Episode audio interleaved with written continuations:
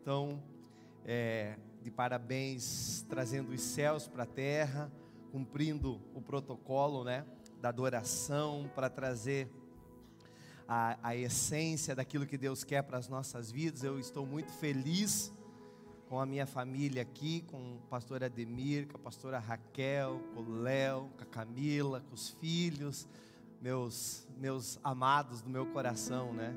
Eu fico constrangido até de tanto amor que eu sinto é, da parte deles para com a nossa vida, a nossa família, e nós entendemos claramente isso, que Deus realmente não une pessoas. Começamos, como nós falamos lá no sudoeste do Paraná, eu e o pastor Ademir, por um brique para fazer um negócio. E esse brique não aconteceu. E todas as vezes que ele me apresenta, ele fala essa. Ele foi lá e não me comprou nada. Nós não fizemos, mas lá começamos uma aliança, começamos dividindo o nosso coração. E logo então, no ano seguinte, eu perdi meu pai, né? Um ano depois, um ano e pouco depois de nós nos conhecermos, eu pedi, perdi meu pai. E foi é, no primeiro revisão de vidas que nós fizemos lá. Aí eu lembro como se fosse hoje. O pastor Ademir chegou, não era pastor na época, né? Chegou no, nós, no culto, no culto de domingo à noite na igreja. E aí eu ainda estava muito ferido, muito machucado pela perda, pela dor de ter perdido meu pai. Meu pai foi chamado a Jesus muito cedo, né? 60 anos, muito cedo. E eu confesso para os irmãos que durou um bom tempo para mim entender é, os planos de Deus para a vida do meu pai. Tê-lo chamado tão cedo me deixou assim um tanto quanto, é, vamos dizer assim, interrogando, questionando Deus. Essa semana eu recebi, nós recebemos uma pergunta e de uma, de uma jornalista num podcast que nós estávamos fazendo, eu e a Franciele, e aí ela perguntou para mim nos bastidores, ela disse assim: "Você você pode questionar Deus?" Eu falei: "Não tem problema nenhum." Entendeu? Não há problema nenhum em a Franciele me questionar e eu questionar ela, os meus filhos me questionarem acerca das minhas ordens ou do que eu falo para eles, não há problema nenhum. O que há problema, pastor? Há problema em você desrespeitar as ordens. Há, há problema em você desonrar as ordens, mas você questionar, eu posso ficar brabo com Deus? Pode. Você pode até ficar brabo com Deus, você pode até ficar birrento com Deus, entendeu? Desde que depois você vá lá e peça perdão para Deus. E naquela época eu estava nessa situação, não uma situação de birra, mas uma situação é de tentar entender a, aquilo, né? A perda tão precoce, a recém começando a desfrutar da presença dos netos. E, e, Deus havia recolhido ele. E o pastor Ademir chegou do culto que ele disse, ele disse assim para mim, olhou dentro do meu olho, me abraçou e falou assim: se você permitir, se você quiser, eu posso ocupar o lugar do seu pai aqui na terra. Aí eu falei para ele: eu preciso e eu quero. Então, muitas vezes nas minhas dores, muitas vezes nas minhas alegrias, muitas vezes nas minhas dúvidas, eu sei que eu posso contar com o pastor Ademir como um pai que me ajuda, que me instrui, que me auxilia. Agora um pouco mais longe, né? Porque a demanda da igreja é grande e eu tô nós estamos lá mais longe também, então eu quase não incomodo muito mais eles, nem o pai nem a mãe, né? Ó, estamos vindo pouco, né? Mas não deixamos de ter essa aliança. Queridos, eu estou muito feliz de estar aqui com a minha família, como eu disse, com Israel, com Isaac e com Natan, né? Temos três filhos, o Israel é o mais velho, está aqui, o Isaac está aqui, e o Natan não sei para onde que foi. Deve ter descido. E o Israel aceitou Jesus aqui nessa igreja no primeiro culto que teve, que tivemos em é, março de 2013, né? Março fevereiro? Janeiro, janeiro. Isso, nós estava de férias aqui. Nós estava na isso mesmo, janeiro de 2013. Tomou a decisão de nove anos tinha e falou assim: eu posso ir, quero ir.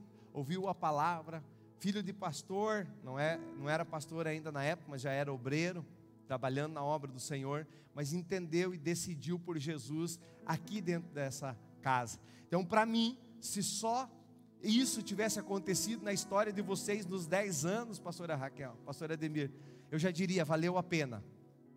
Valeu a pena tudo aquilo que Deus já fez com muitas pessoas aqui, mas a celebração nos céus quando uma vida se entrega para Jesus. E quantas vidas têm se entregado para Jesus nessa casa, quantas, quantas eternidades estão sendo mudadas nessa casa, mudados é, destinos não só de uma vida regular aqui nessa vida, mas na eternidade, naquilo que o Senhor tem para as nossas vidas, porque eles atenderam um chamado, entenderam aquilo que Deus havia proposto para eles, que tinha um propósito. Nós falávamos sobre isso, né? E a pastora Raquel disse: "Não", dizia assim para nós: "Não, que igreja? Não queremos saber disso". Mas é bem esses que Deus pega, né? Cuidado com aquilo que você fala, sabe? Eu falo sempre com muito cuidado, porque eu não sou um pastor é, em exercício na igreja. Não estou pastor em uma denominação ou numa comunidade de fé. Eu sou um pastor é, voluntário. Nós estamos é, trabalhando né, numa igreja que nós acabamos de fundar. É uma bebezinha. A igreja se chama Doxa. Lá em Foz do Iguaçu, na verdade, ela é uma binacional, como a Itaipu ela nasceu primeiramente lá no Paraguai, nós começamos lá no Paraguai, estabelecemos ela no Paraguai e agora estamos estabelecendo na, no Brasil, a Doxa, a Doxa Global Church.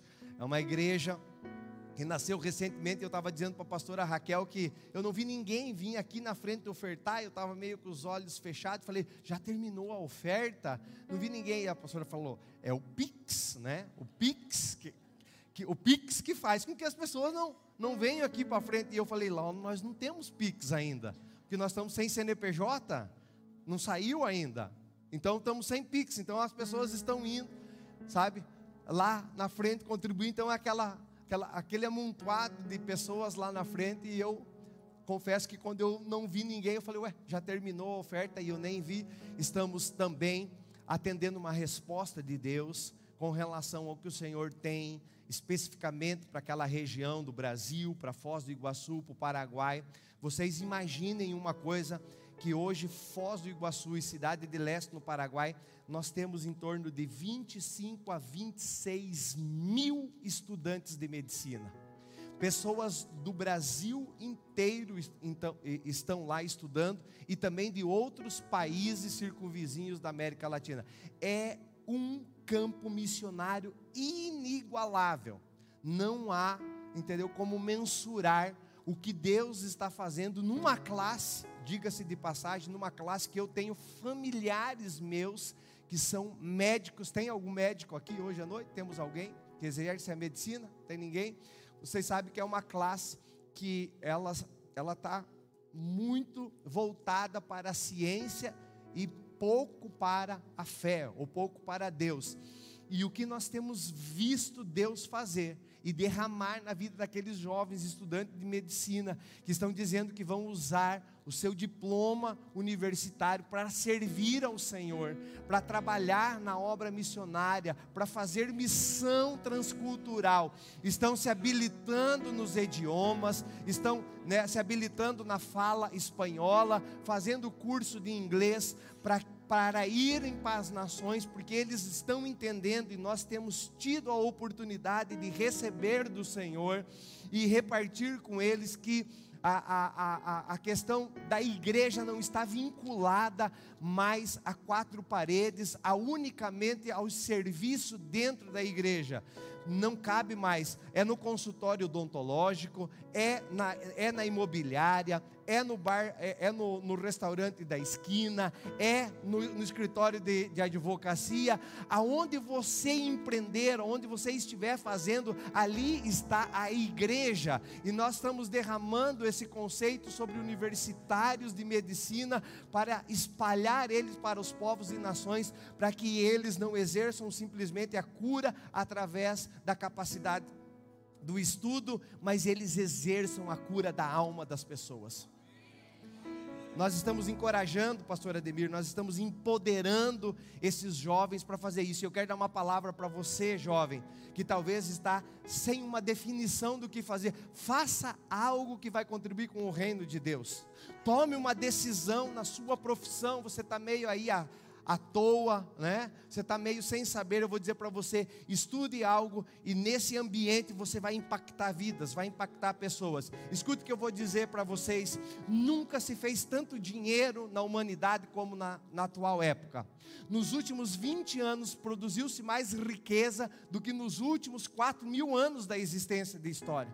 Também outro dado tão alarmante quanto esse de dizer que se fabricou, se produziu tanto dinheiro, tantas pessoas com capacidade é, né, e poder de fogo, de comprar, de adquirir as coisas, nunca se viu uma sociedade tão doente como essa. Tantas pessoas com ausência de Deus e com lacunas internas, pessoas que possuem posses, pessoas que possuem riquezas, mas que estão extremamente vazias e ausentes de Deus. Então, o campo missionário está aberto. Por quê? Porque Deus está provendo recursos, Deus está trabalhando através da, da internet para que nós possamos alcançar todos os povos, todas as línguas, todas as tribos e todas as nações. Se tem um encargo sobre a nossa vida e uma igreja que está comemorando 10 anos de existência, tem que parar para pensar e tem que dizer assim: o que nós estamos fazendo no campo das missões? para onde nós queremos levar essa geração que está sentada no banco e quais as vidas que essas pessoas vão impactar. Começando por aonde? Pela meia praia, começando por Itapema, começando pela casa. Por quê? Porque Jesus disse: primeiro Jerusalém, depois Samaria e depois os confins da terra. Essa consciência, pastor Ademir, essa consciência, pastora Raquel, pastor Léo, de trazer aquilo que Deus está querendo fazer, porque há uma agenda de Deus. Nós precisamos entender essa agenda de Deus. Essa agenda é uma agenda, sabe, que, que tem conexão com o que Deus está fazendo, mas que muitas vezes nós, igrejas, não estamos percebendo, mas estamos criticando. Estamos dizendo, o mundo está sendo entregue nas mãos do, é, é, do, da maldade. O, a pauta, hoje eu ouvi um pastor, e, e esse pastor dizia: qual será a pauta do século 21? Quando terminar o século 21, o que será pautado, o que a história vai escrever. Eu e você estamos participando do século 21. Qual é a história que nós estamos escrevendo como igreja do Senhor? Essa é a minha pergunta. Qual é a resposta que nós estamos dando? Ele disse: será que a ideologia de gênero, a pauta do século 21, que os anais da história vão registrar, é o assunto, vai ser ideologia de gênero? Qual é a participação da igreja? Qual é a, a, a, nossa posição? Qual é a nossa opinião? E aí nós resolvemos colocar o nome doxa na igreja, porque doxa do grego é a opinião de Deus, e nós queremos a opinião de Deus, porque quando nós temos a opinião de Deus, a segunda etimologia da palavra doxa é a glória de Deus que acompanha a opinião de Deus. Então é, é nós dizer assim: Deus, senta aqui, dá sua opinião para nós, e quando ele vem sentar e dar a opinião dele para nós, a glória dele está sobre nós. Amém? Então, quando você deseja caminhar com Deus, escutar Deus, deixar Deus, Deus falar na sua vida, queridos, é, Deus vai trazer a opinião sobre você, mas Ele vai trazer a glória sobre a sua vida também. Ele está trazendo a opinião dele para a casa do oleiro, mas Ele está trazendo a glória dele para a casa do oleiro, para vocês. Nos ministérios, eu, eu posso perceber isso, eu, eu, eu, eu senti isso de uma forma extraordinária é, durante o louvor agora, é, podendo entender assim, um céu se rasgando. É um tempo mesmo diferente eu, eu, eu não vim aqui para profetizar, eu, eu não vim sobre esse encargo, tá? Para mim, eu só atendi esse convite de dia de semana porque eu falei para o Léo, eu só atendi esse convite de dia de semana porque é o pastor Ademir, que não tinha como eu dizer não. Mas é, é a minha agenda durante a semana de correria, eu tive reunião de trabalho hoje de manhã em Curitiba, entendeu? Conectar a família, é correria, é trabalho, é começo de mês, quem é dono de empresa sabe, fechamento de mês, cobrança, um monte de coisa. Eu estava vindo na estrada de Curitiba aqui de carro e dizendo: Deus, tenha misericórdia de mim, tenha misericórdia dos irmãos, que eu estou com esse compromisso e esse encargo de ministrar num dia de semana, e é bem melhor ministrar num final de semana, onde você está menos ocupado, o telefone não toca, o WhatsApp não, o fornecedor não chama, o financeiro não chama, as coisas não tem, é muito mais light, é muito melhor. mas eu recebi uma ligação de um, de um, de um irmão, de um pai, e disse: Olha aqui, dia 1, primeiro de junho, nós vamos fazer uma festa e você, eu quero que esteja aqui, você e a tua família. E eu disse: Então, já está reservada essa data. Por quê? Porque isso é honra. Esse é um princípio estabelecido. É um princípio, honra a quem dá honra, porque todas as vezes que eu chamei o pastor Ademir e a pastora Raquel para nos atender, para estar conosco lá em Barracão, na época de Dionísio Cerqueira, em Foz do Iguaçu, eles nunca negaram. Só ele dizia assim: primeiro de tudo, deixa eu ver minha agenda aqui. Então nós temos uma aliança, e uma aliança vai além, entendeu, de um compromisso né? ela é estabelecida pelo patamar da honra e, e pelo nível da honra, que é o que? A honra tem três níveis, né? Que se constituem na honra. Tempo é o que nós estamos fazendo aqui, oração é o que nós fizemos quando nós estamos longe, e recurso, que é o que nós fizemos quando nós podemos ofertar na casa do Senhor e nessa obra. Esse tripé sustenta um negócio chamado honra. Amém, meus irmãos? Glória a Deus. Você está feliz? Então tá bom. Vamos para a palavra? Eu tenho uma palavra de é, uma palavra de direção para a vida de vocês, para minha vida. Essa palavra tem falado comigo, ela tem me instruído, especialmente comecei a me alimentar dessa palavra quando começou a pandemia e e, e, e pegar ela para aplicação na minha regra de vida. Eu falo que as, as revelações elas são incríveis, sabe? As revelações. Nós viemos do Pentecoste, né? Somos de uma igreja pentecostal, fundando uma igreja pentecostal, uma igreja barulhenta, uma igreja que dá glória a Deus, que acredita nos dons espirituais, mas nós, como presbitério, temos conversado muito sobre os fundamentos é, estamos procurando abolir no, no presbitério a palavra eu acho. Temos conversado seriamente sobre isso. Nós não temos que achar nada, nós temos que fundamentar na palavra. Se não tiver o fundamento da palavra, não é eu acho, ah, eu recebi uma coceira, ui, ai, aleluia, Deus está me revelando. Tudo bem, pode ser a revelação, desde que tenha amparo na palavra. Se não tiver amparo na palavra, não vai andar, não vai, entendeu? vai ser apenas um movimento. Nós não queremos um movimento, nós queremos estabelecer aquilo que está na palavra, porque a palavra diz: seja feita a vontade do Senhor, na terra como é no céu. É? E quando João vai para o céu, o que, que ele vê? Ele vê a palavra, ele chora, lá no capítulo 5 do livro de Apocalipse, ele chora, por quê? Porque ninguém era digno de abrir os livros, e ele começa a chorar, e uma voz fala para ele: Não chores, não chores, né? Porque há alguém que é digno de abrir os livros, então nós temos a palavra, nós temos que fundamentar a nossa vida na palavra, a vida da igreja na palavra, a vida da família na palavra, a vida da nossa nação na palavra, se nós tivéssemos feito isso, o Brasil não estava aonde está. Não estaria. Mas isso é assunto para um outro momento. Vamos para a palavra de Deus. Abra comigo a sua Bíblia lá no livro de Josué, capítulo. Eu vou ler na Bíblia impressa, que eu gosto de ler nela na impressa, capítulo 6. Uma palavra de, de instrução, quero, prometo que vou ser pontual, às 10 termina, né, pastor?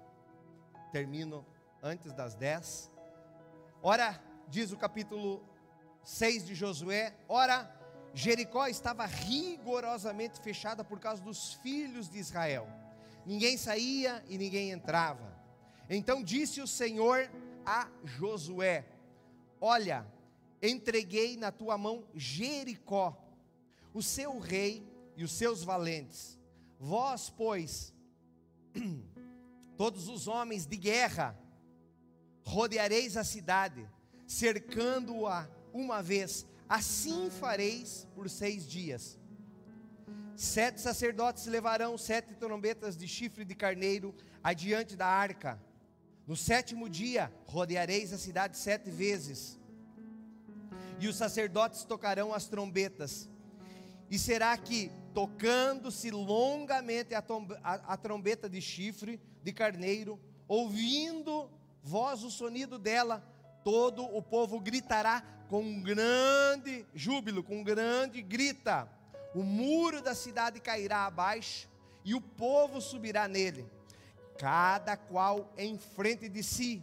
Então Josué, filho de Num, chamou os sacerdotes e disse-lhes: Levai a arca da aliança, e sete sacerdotes levem sete trombetas de chifre de carneiro adiante da arca do Senhor. Versículo 7. E disse ao povo: Passai e rodeai a cidade, e quem estiver armado, passe adiante da arca do Senhor. Versículo 8 diz: Assim foi que, como Josué dissera ao povo, os sete sacerdotes, com sete trombetas de chifre de carneiro diante do Senhor, passaram e tocaram as trombetas, e a arca da aliança do Senhor os seguia. Os homens armados iam adiante dos sacerdotes que tocavam as trombetas. A retaguarda seguia após a arca e as trombetas soavam continuamente. Porém, ao povo ordenou Josué, dizendo: Não gritareis, não fareis ouvir a vossa voz, nem sairá palavra alguma da vossa boca, até ao dia em que eu vos diga: gritai, então gritareis. Assim a arca do Senhor rodeou a cidade, contornando-a uma vez. Entraram no arraial e ali pernoitaram. Levantando-se Josué de madrugada, os sacerdotes levaram de novo a arca do Senhor. Os sete sacerdotes que levaram as sete trombetas de chifre de carneiro diante da arca do Senhor iam tocando continuamente. Os homens armados iam adiante deles e a retaguarda seguia após a arca do Senhor, enquanto as trombetas soavam continuamente. No segundo dia, rodearam outra vez a cidade e tornaram para o arraial. E assim fizeram por seis dias. Até aqui tá bom. Amém, queridos? Curva a sua cabeça, vamos fazer uma oração. Pai, nós queremos a revelação da tua palavra, os seus fundamentos para a nossa vida, a sua instrução e a sua orientação para nós para nós aplicarmos na nossa casa, para nós aplicarmos aqui na comunidade de fé Casa do Oleiro, para nós aplicarmos nos dilemas das, das nossas vidas, para nós, Senhor meu Deus, extrairmos verdades aqui que nos levem, Senhor meu Deus, para o destino e para o propósito que o Senhor tem para as nossas vidas. Assim nós oramos que a tua revelação venha sobre nós através dessa palavra, em nome de Jesus. Amém. Glória a Deus. Queridos, então, essa passagem talvez seja uma, uma passagem muito conhecida de todos nós, né?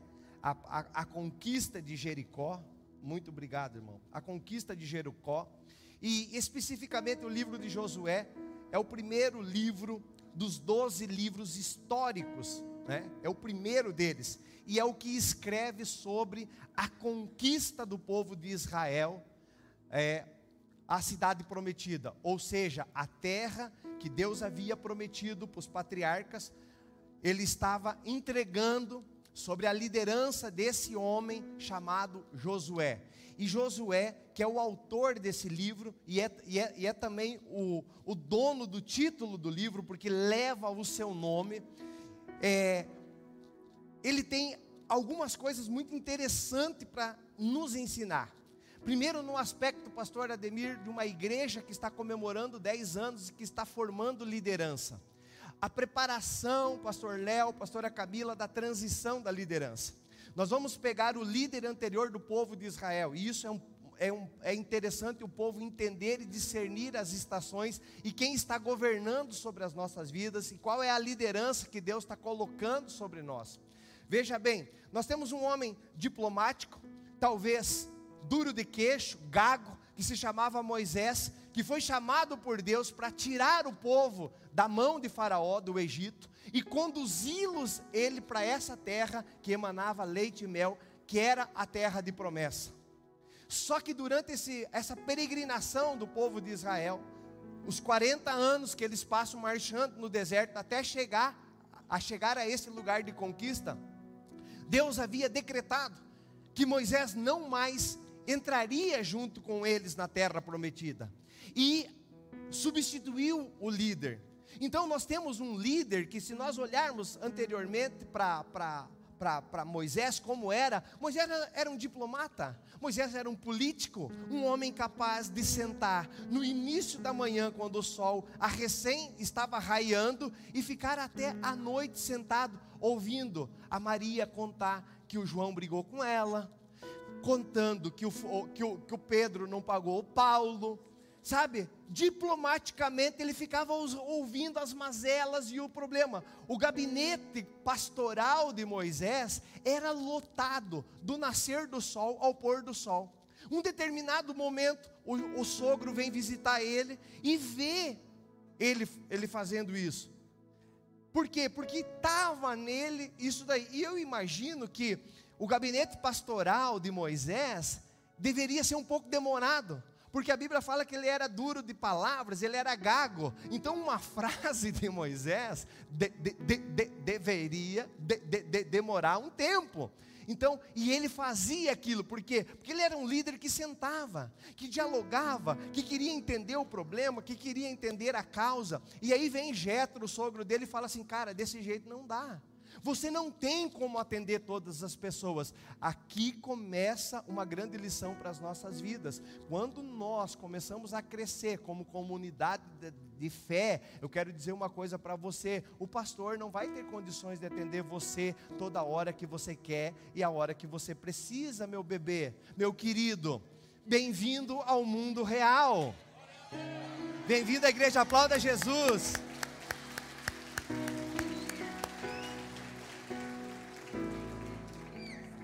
Lá ainda, ainda bem que aqui em Itapema não, mas lá em Foz do Iguaçu nós temos ainda pessoas que querem a centralidade na vida, entendeu? Do pastor, ou de um ou do outro. E não dá para entender por esse modelo que não há possibilidade, e o conselho de Jetro falou assim: ó, você precisa separar homens de 100, líderes de 10, para estabelecer uma governança diferente. Está aí também uma coisa que o líder precisa aprender: ele precisa abrir mão da centralidade da governança para transferir aos seus liderados, porque nesse universo de, de descentralização, ele está formando possivelmente o próximo sucessor. Entendeu? Então, como que ele está, como que ele está transicionando isso? E pastor Ademir, uma palavra para a tua vida. Todos os dias você vai estar transicionando. Não precisa ter o escolhido, mas você está transicionando todos os dias com a forma como você lidera e, como, e a forma como você entrega para as pessoas. Todos os dias eu estou transicionando a minha vida. Quando de repente eu dou, sabe, alguma, algumas dicas para o Israel, eu dou algumas dicas para o Isaac, são os meus filhos, eu dou algumas dicas do que eu estou fazendo, tudo. Eu estou transicionando. Para quê? Para que quando eu não estiver, eles tenham uma memória afetiva, entendeu? E dizem assim: meu pai falou isso para mim. Meu pai me aconselhou nesse sentido. Meu pai direcionou isso. E o Natan também voltou. E aí, Moisés é um líder passa, entendeu? O bastão para esse camarada que está aqui, Josué. Só que Josué é um cara que foi formado no deserto, não foi formado no Egito, não tinha escola, não, não, não teve a, a, aquilo que, eh, que Moisés tinha. Moisés estudou na melhor escola da época, na Harvard da época, na Oxford, no que havia de mais top, ele estudou. Agora, Josué não. Josué foi forjado e formado a partir daquilo que ele viu Moisés fazendo, acompanhando Moisés e na dificuldade, porque ele faz parte de uma geração que se formou dentro do deserto. Então, ele é um homem que tem uma característica de ser um general de guerra. Então, assim, ó, a capacidade de Josué em falar, dialogar e diplomacia não tem como ser comparada com a, a de Moisés. E que, e que muitas vezes nós não, não entendemos e nos magoamos e nos machucamos como igreja, escute bem o que eu estou falando para você, e nós queremos sair e ir para outro lugar quando nós não entendemos a figura que Deus está levantando para liderar as nossas vidas quanto o líder precisa entender os seus liderados, como os liderados precisam entender quem é o seu, o seu líder e a forma que ele foi forjado e a forma como ele conduz. Você acha que Josué era um cara de sentar e bater papo com alguém? Josué era um general de guerra, era um cara do Arru, entendeu? Era um cara que comandava, que dizia: vamos, vamos invadir, vamos invadir.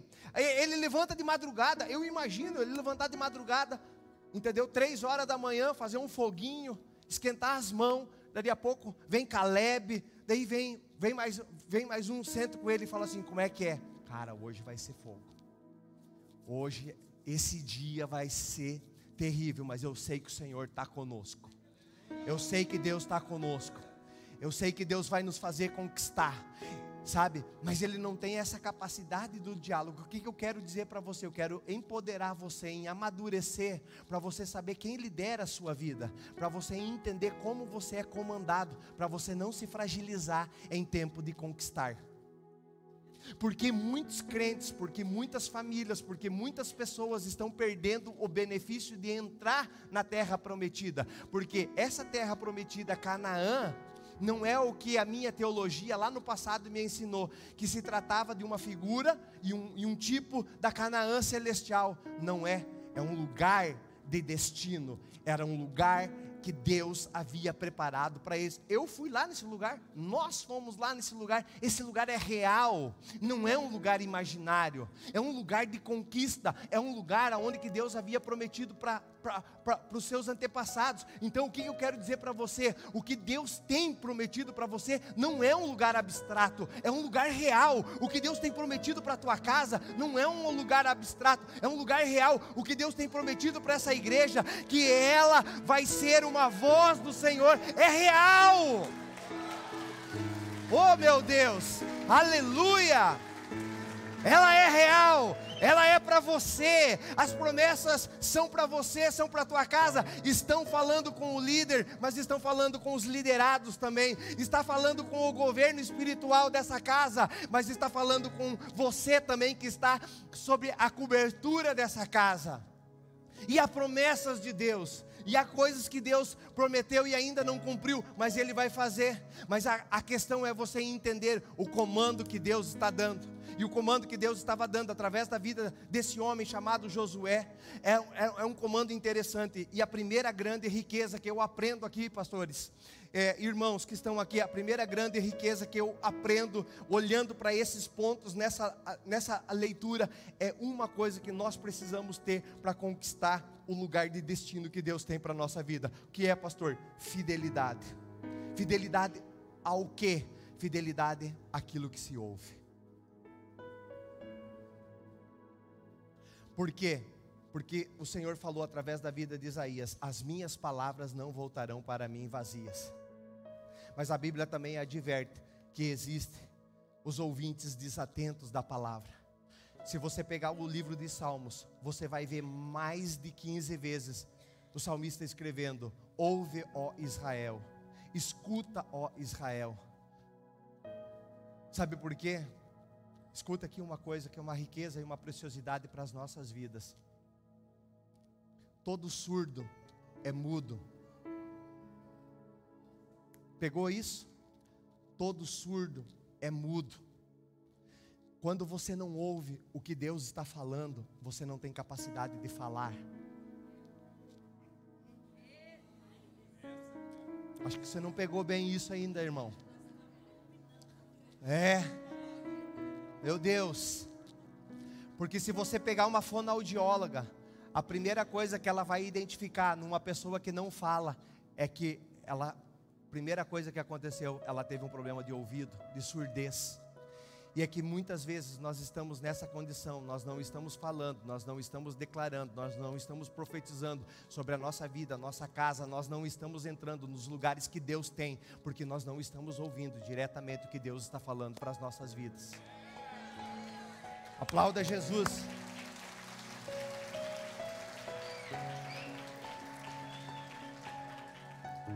Quando há fidelidade na instrução daquilo que Deus está falando, e quando você está abrindo o teu coração para entender aquilo que Deus está manifestando através da vida dos líderes, através das pessoas que estão sendo os vasos que Deus está usando para falar na tua vida. Eu quero dar para você, meu irmão, um conselho de encorajamento para que você possa ouvir o Senhor, ouvir a voz através das pessoas. Por quê? Porque existem algumas maneiras as quais Deus fala. Quais são as maneiras? Deus está falando pelos princípios e pela sua palavra.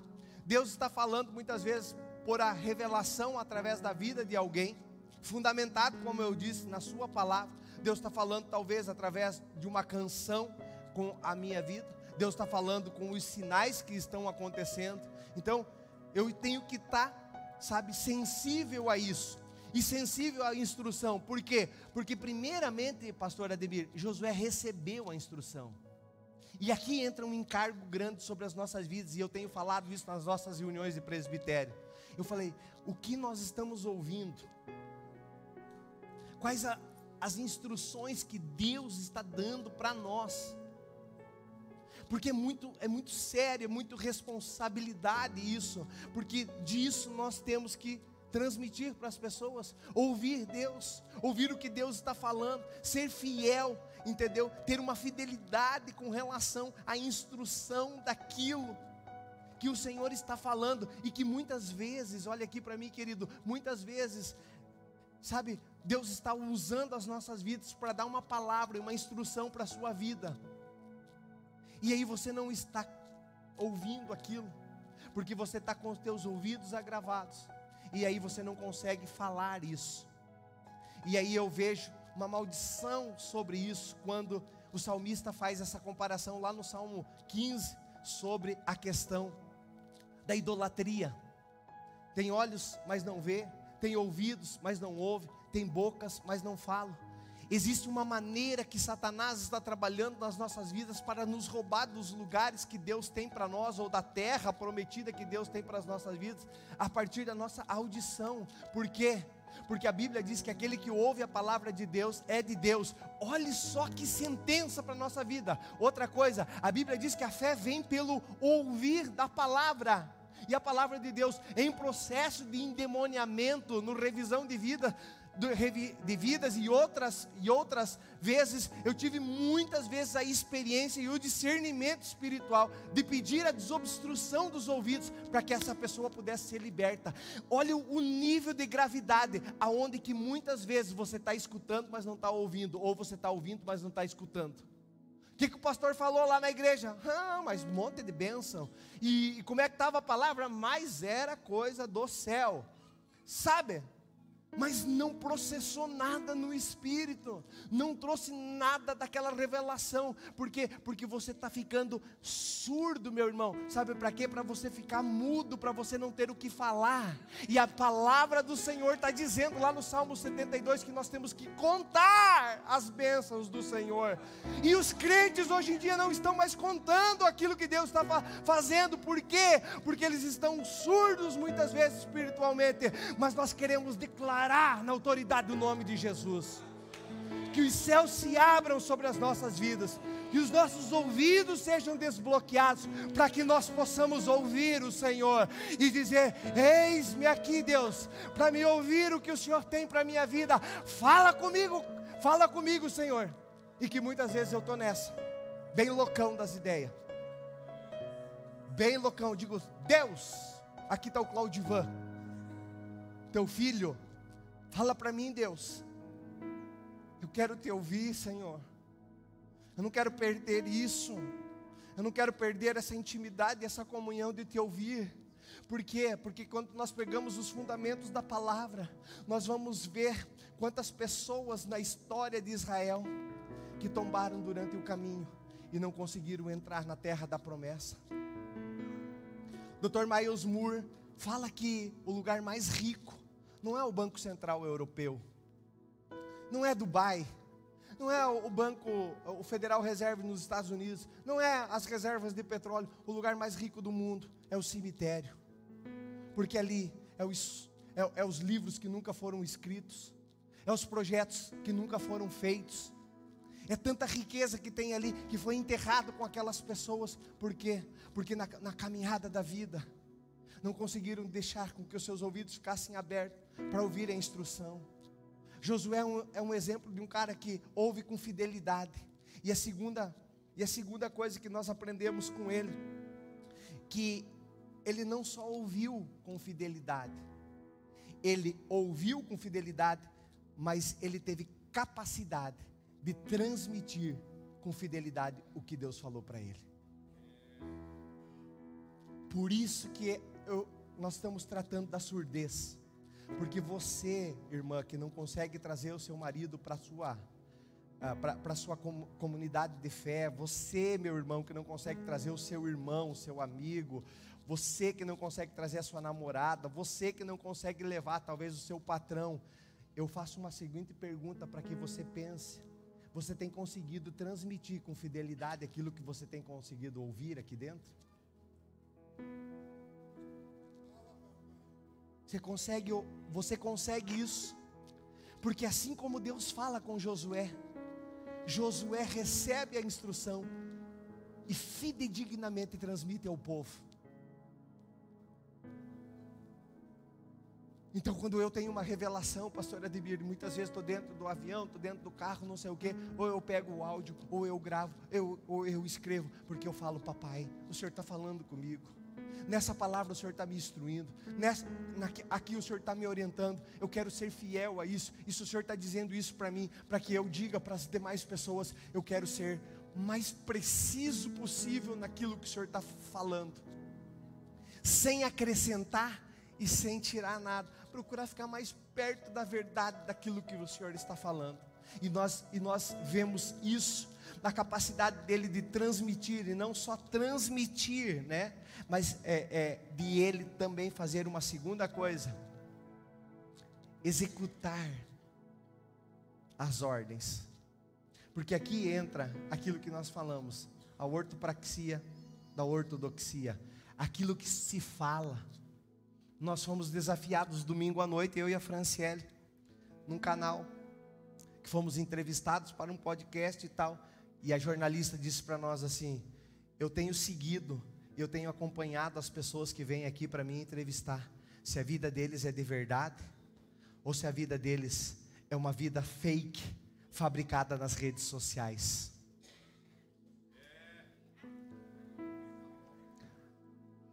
Aí, eu tenho que fazer uma pergunta, que me é de direito, como diz o gaúcho. Será que nós estamos vivendo uma vida fake dentro da igreja? E a vida real lá fora, a nossa vida é outra?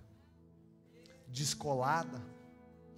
Porque Josué teve a capacidade de transmitir aos seus liderados.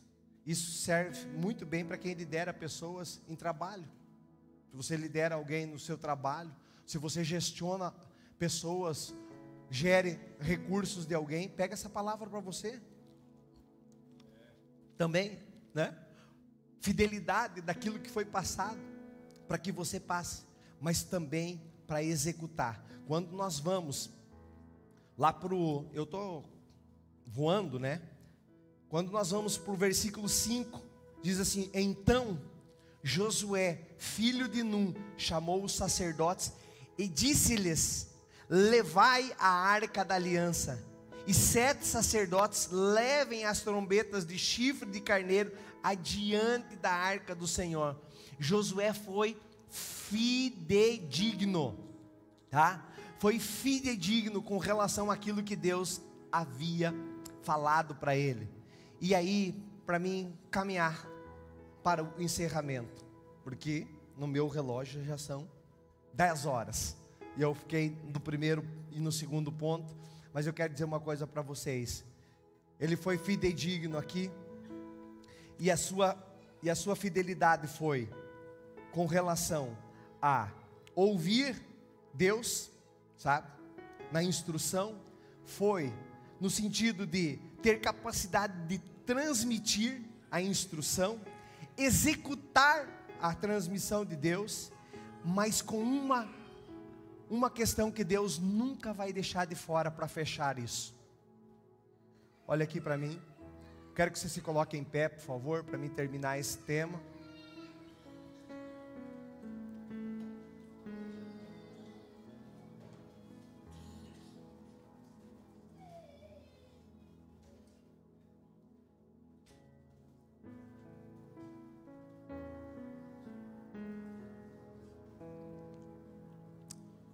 Ministério de Louvor, se quiser vindo.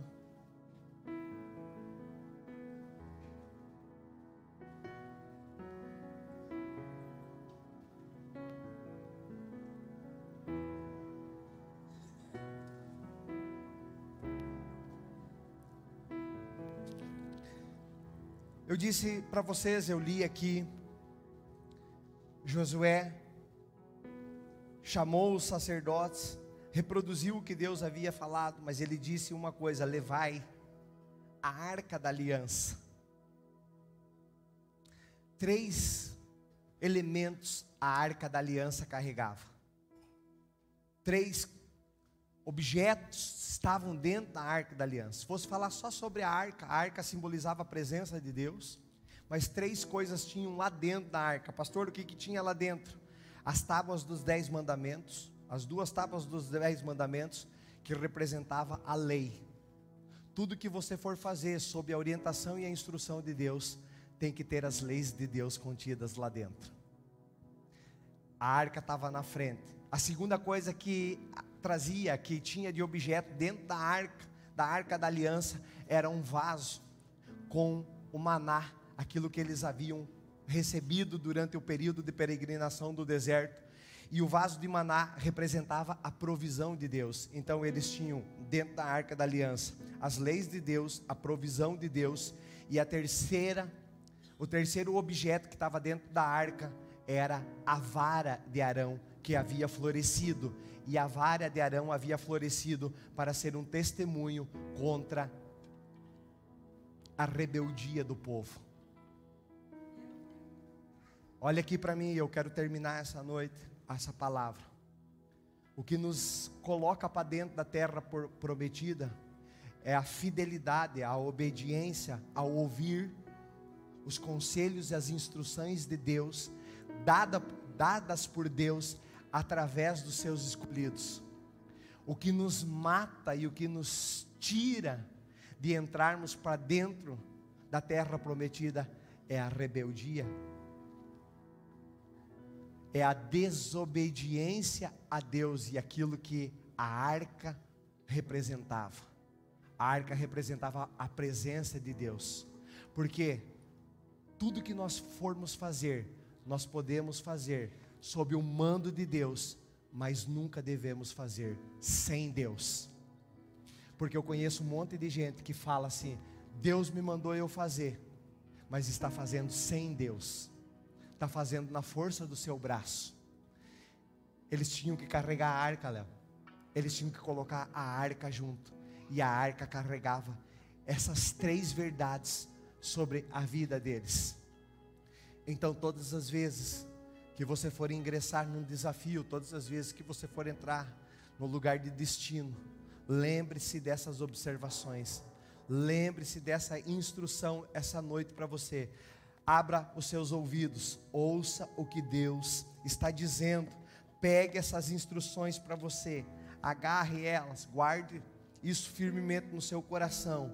Não esqueça, não esqueça disso. Esse terceiro elemento, que era a vara, estava representada na linhagem sacerdotal de Arão, que nunca perdeu, por quê? Porque quando Jesus vem, ele se apresenta como o justo sacerdote que está nos tirando do lugar de destino. Eu quero refletir com você, e eu tenho perguntado para isso, e nós estamos terminando agora, dia 30, porque hoje é dia 1, terminamos o primeiro semestre do, do ano de 2023.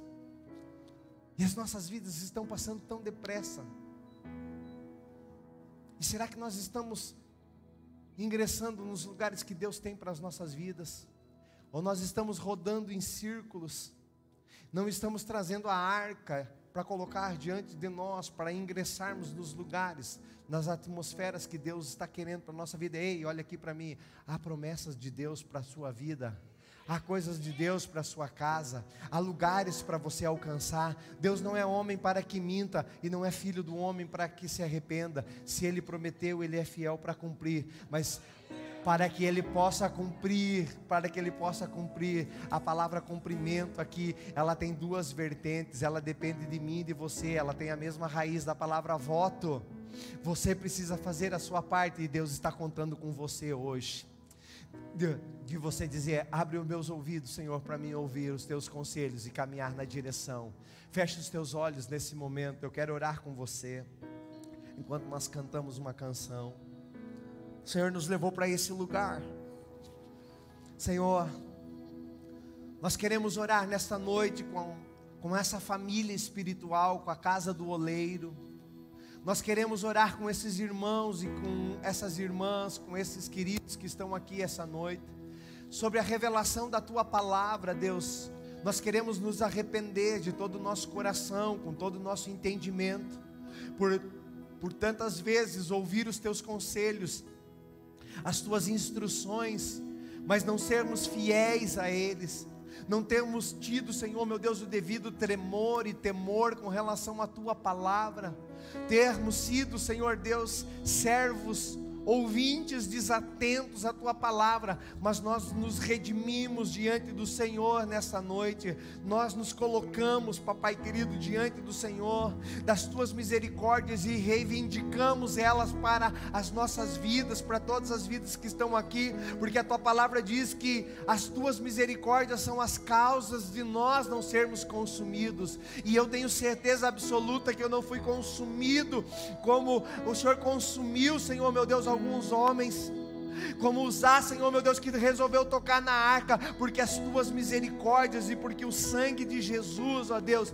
está sobre as nossas vidas, mas nós nos colocamos nessa noite como família espiritual Senhor, meu Deus, para se conscientizar, para se estabelecer diante do Senhor, para dizer: Deus, eis-nos aqui para ouvir a tua voz. Eu tenho certeza absoluta, Senhor, meu Deus, que essa casa é uma casa de destino, que ela é uma voz, Senhor, profética para essa região do Brasil, que ela é uma resposta do Senhor para essa geração e para essa região também, ó Deus. E nós aqui, nós nos colocamos nessa noite para que nós alcançamos e possamos, Senhor meu Deus, destruir as muralhas, Senhor, que estão, papai querido, impedindo as nossas conquistas. Quantos homens, quantas mulheres, quantas coisas, Senhor meu Deus, o Senhor tem para essas vidas, mas as muralhas ainda estão de pé. Mas essa noite, Deus, essa noite, ao soar da trombeta, os sacerdotes estão fazendo um alarido,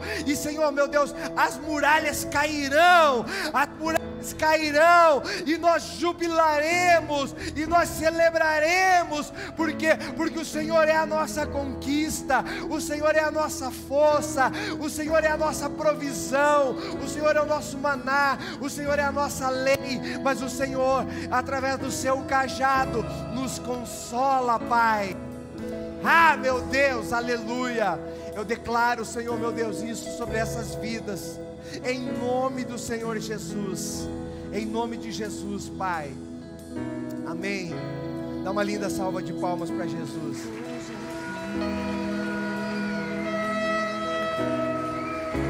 Eu quero conhecer mais de ti, Espírito vem, Espírito vem, Espírito Santo. Espírito vem, Espírito vem, Espírito Santo.